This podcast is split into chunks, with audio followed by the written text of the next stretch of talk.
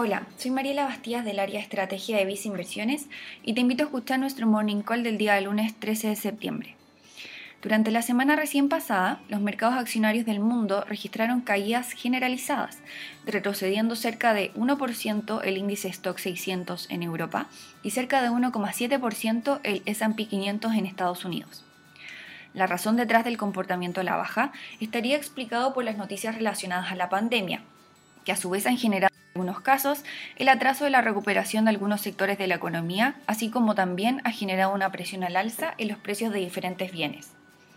Lo anterior es precisamente lo que tendría la Reserva Federal de Estados Unidos preocupada, la cual ya anunció un posible retiro de estímulos monetarios de continuar esta tendencia, lo que también agrega mayor incertidumbre a los inversionistas internacionales.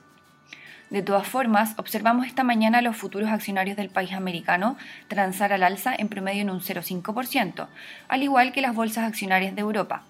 a la espera de mayor claridad respecto al rumbo del Banco Central de Estados Unidos, el cual esta semana estará atento al registro de inflación para el mes de agosto. En Visa Inversiones consideramos que las condiciones del mercado financiero aún serían propicias para los activos de riesgo, en particular favoreciendo a las bolsas accionarias de Europa, que mantienen aún un mayor rezago versus sus pares del país americano.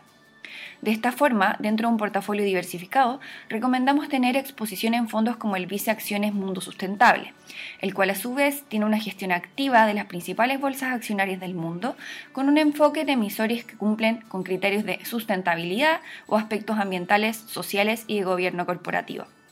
Finalmente, si quieres saber más sobre nuestras recomendaciones, te invitamos a visitar nuestra página web viceinversiones.cl o contactando directamente a tu ejecutivo de inversión.